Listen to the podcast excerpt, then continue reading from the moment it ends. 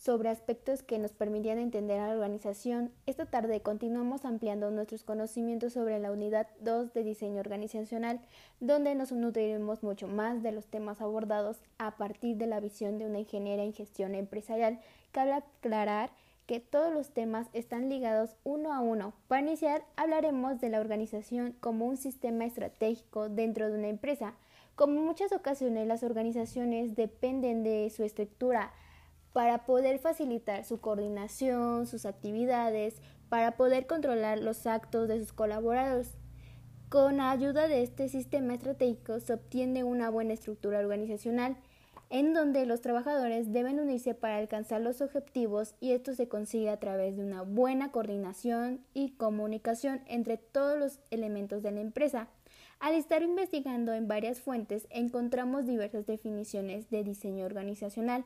Uno de los más importantes o más que me llamó la atención es del autor Henry Mitzberg, que cita que es aquel proceso que logra la coherencia entre sus componentes y que no cambia un elemento sin evaluar las consecuencias de los otros.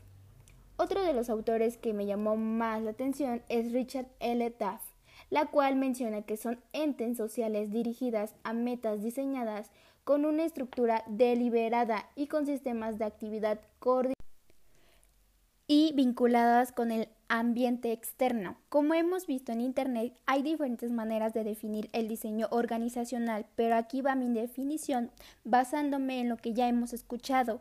El diseño organizacional se trata de la creación de la estructura de una organización en donde plantea objetivos y metas de acuerdo a sus necesidades y esto podemos aplicarlo ya sea en la vida empresarial, vaya también en nuestra vida como estudiantes para mejorar el ámbito en el que estudiemos y mejorar nuestra visión de lo que es diseño organizacional.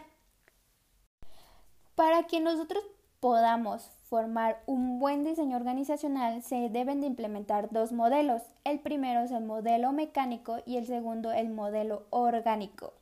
¿En qué es? Ustedes se preguntarán, ¿pero qué son estos modelos? Bueno, el modelo mecánico se destaca por alcanzar altos niveles de producción, eficiencia y el uso de reglas y procedimientos para que se puedan ampliar el trabajo entre sus características es que este modelo se especializa más en la mano de obra, que tenga un modelo centralizado, en que se enfoque más en la autoridad y la responsabilidad. También enfatiza la función en base a los departamentos.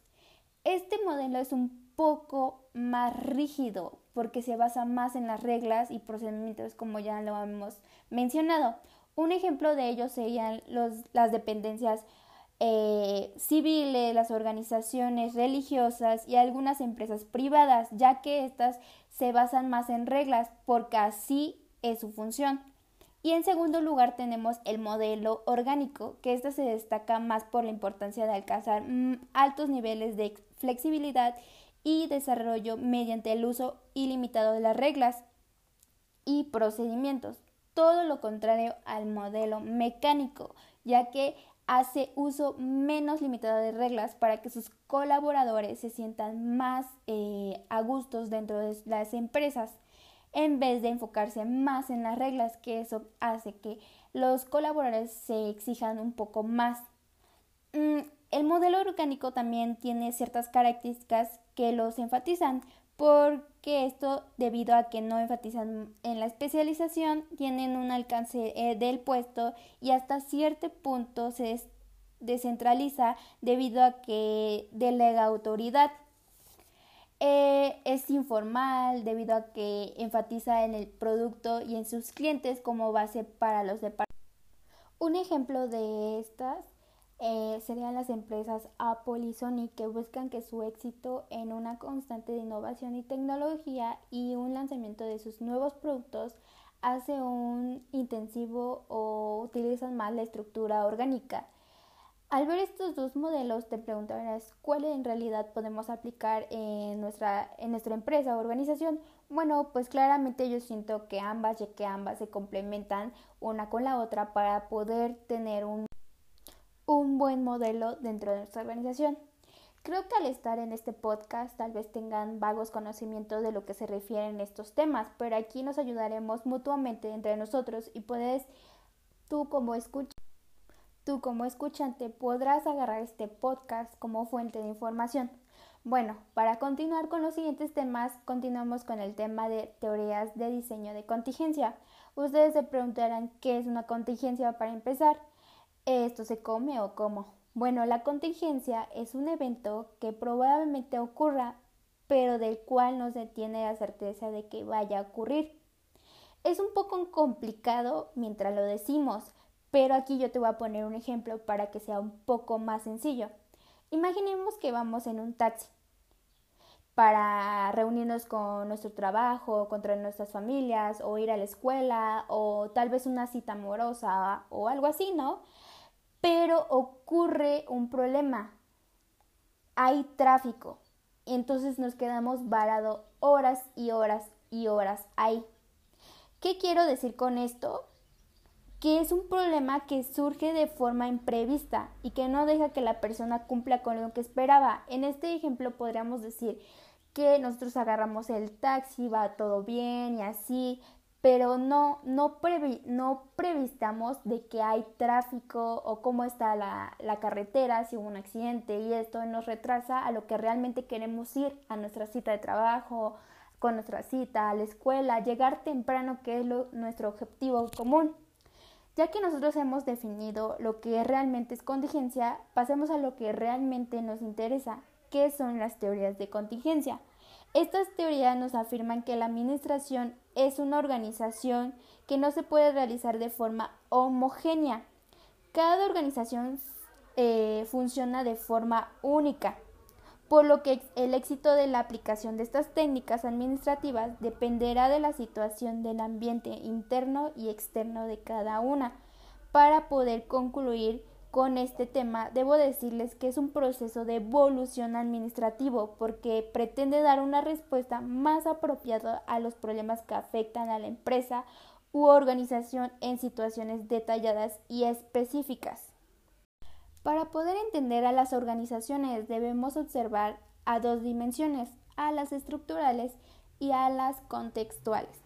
Las dimensiones estructurales, eh, estas llevan a cabo a describir las características internas de nuestra organización, ya que establecen bases para poder medir y comparar a otras organizaciones con la nuestra pero esto implica que lleva varias características.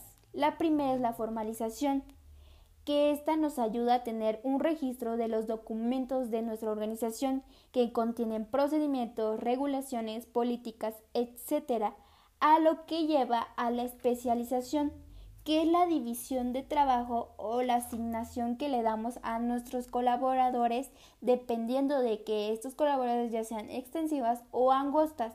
Después sigue la estandarización, que nos ayuda a que la empresa desarrolle nuevas actividades y de alguna forma similar o igual, porque nos proporciona una jerarquía de autoridad que es encargado de entender el control entre los empleados y el supervisor con ayuda de los organigramas que les proporciona la complejidad ya que lleva el control de las actividades de los colaboradores que tienen dentro de la organización y que se dividen en tres dimensiones, ya sea vertical, horizontal y espacial, para poder darle paso a la centralización, quien toma las decisiones para un nivel superior o un nivel bajo.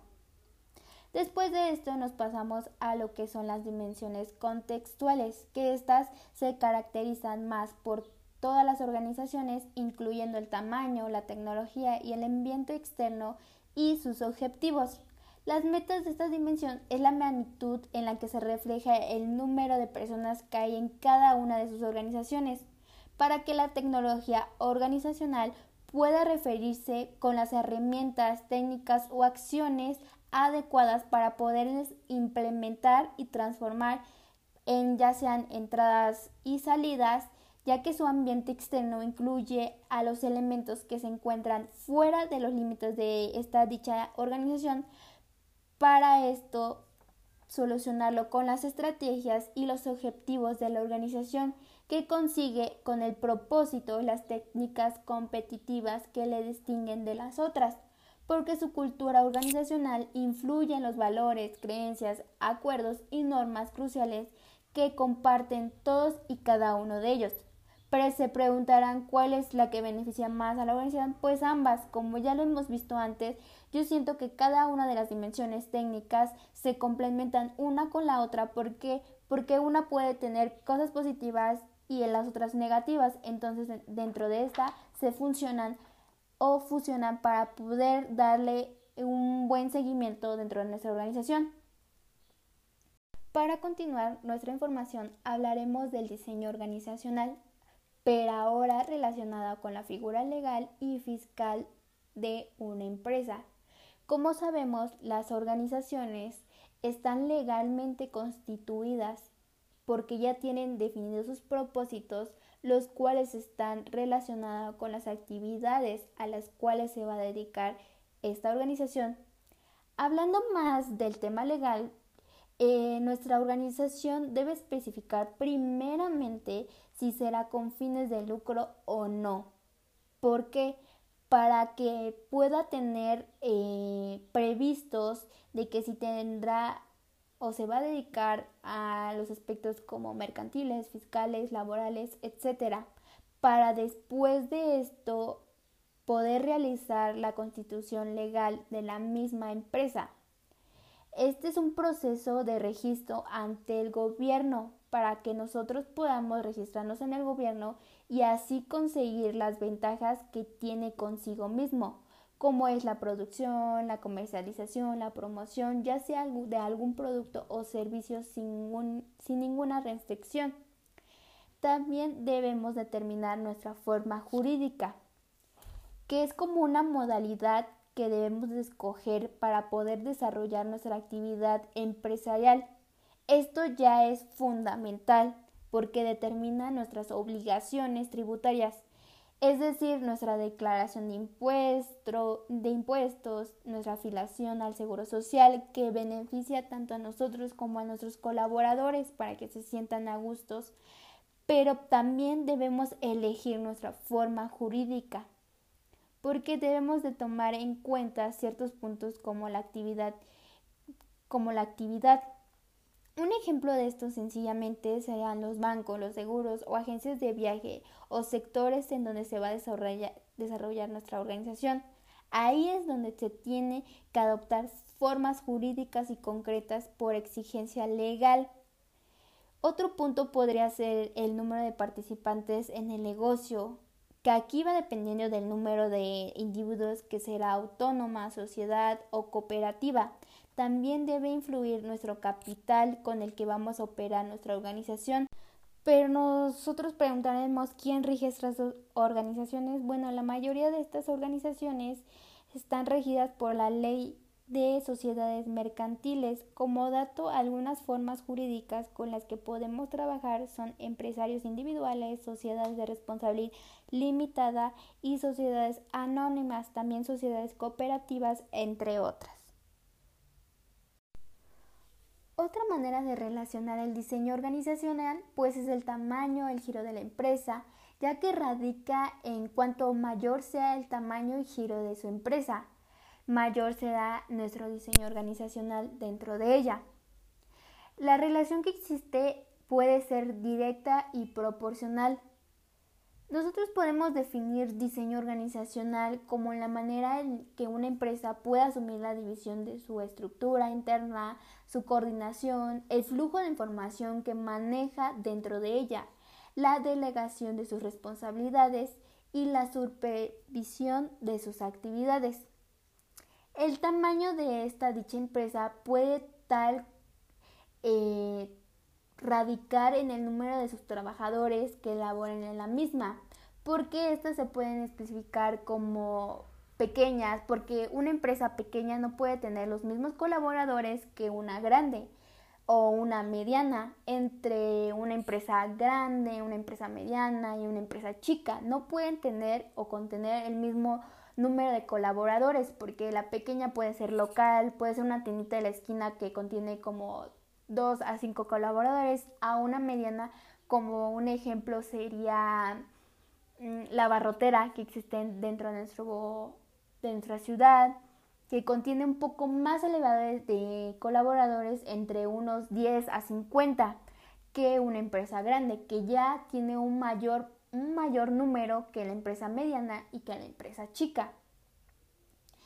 Eh, por ende, a mayor número de trabajadores, es decir, mayor tamaño de la empresa, aportará una forma organizacional más ruda y eficiente para el correcto desenvolvimiento de las actividades. Otro tema que va de la mano con el antes mencionado es la relación que existe entre el ambiente y el diseño organizacional. Debido a la certidumbre ambiental, algunas organizaciones enfrentan ambientes relativamente estables y sencillos. Otros afrontan ambientes dinámicos y complejos. Y una forma de reducir la incertidumbre ambiental es ajustar la estructura de la organización. Cuanto mayor sea la incertidumbre, más necesitará una organización la flexibilidad que ofrece el diseño organizacional. Bueno, de igual manera ya sabemos que es diseño organizacional y lo descartaremos porque ya sé que les hace algo repetitivo y ya no quieren escucharlo y no queremos que pase eso. Así que hablaremos del ambiente.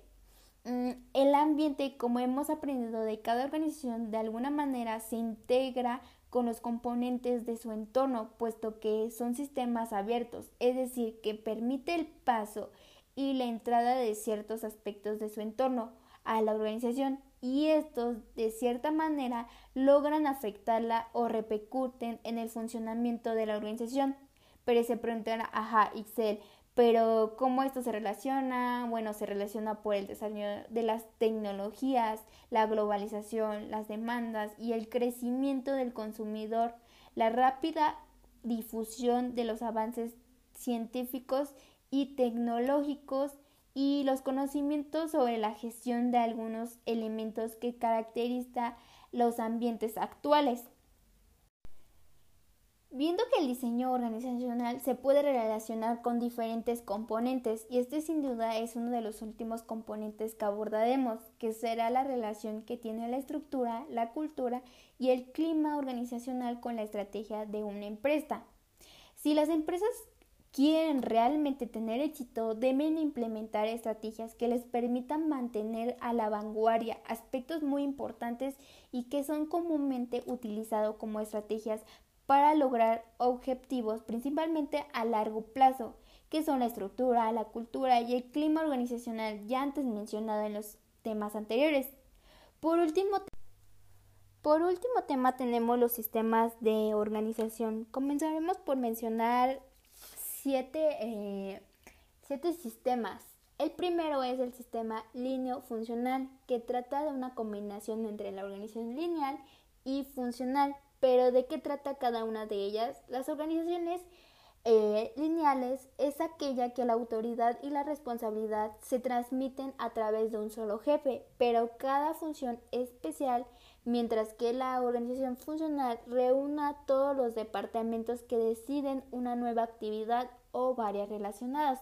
En segundo tenemos el sistema staff, que es un tipo de organización que no disfruta de una autoridad como nosotros cuando nos dicen que no podemos ir a esa fiesta, pero eso no nos impide ir. Bueno, continuando con el sistema, proporciona información experta y de asesoría. En tercer lugar tenemos el sistema matricial, que nos ayuda en ocasiones en mandos múltiples dentro de la organización y sus estructuras matriciales. Esto nos permite que los supervisores se centren en las áreas de especialización o que tienen un poco más de problemas. El sistema de organización por red es dinámico e interrelacionado con agentes organizativos y relaciones laborales en en la red, pues por supuesto. Esto va más vinculado a cuatro elementos que se tratan de utilizar una infraestructura tecnológica, la digital que sustituye al trabajo manual y mental rutinario.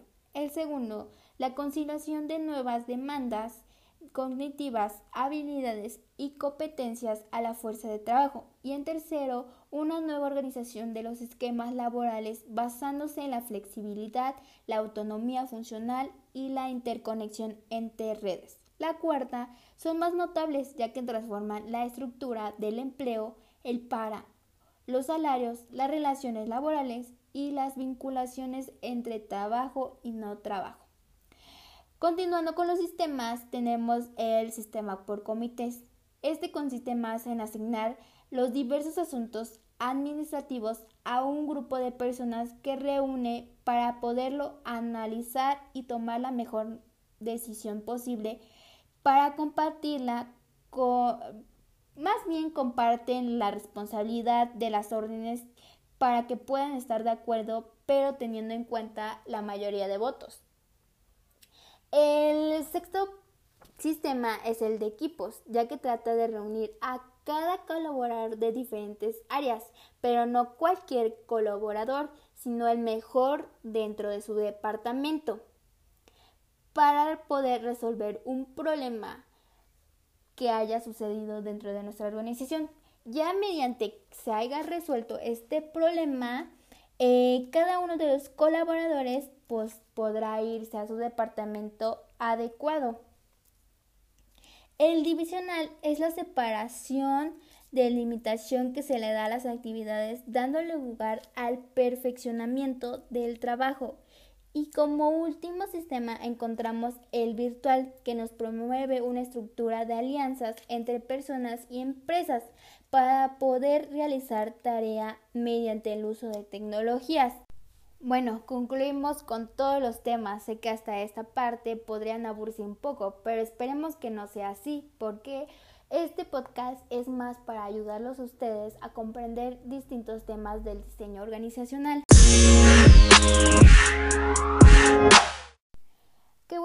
Acompañado en el segundo episodio, pero ahora hablando de diseño organizacional. Esperemos que sea de mucha utilidad y puedas tomarnos como fuente bibliográfica. Esperemos vernos pronto. Pero antes, sin mencionarles, quiero mencionarles una frase. Eh, nuestra mente es como una paracaídas que no sirve de nada si no, si no se abre. Entonces, muchas gracias por abrir sus mentes y haberme escuchado.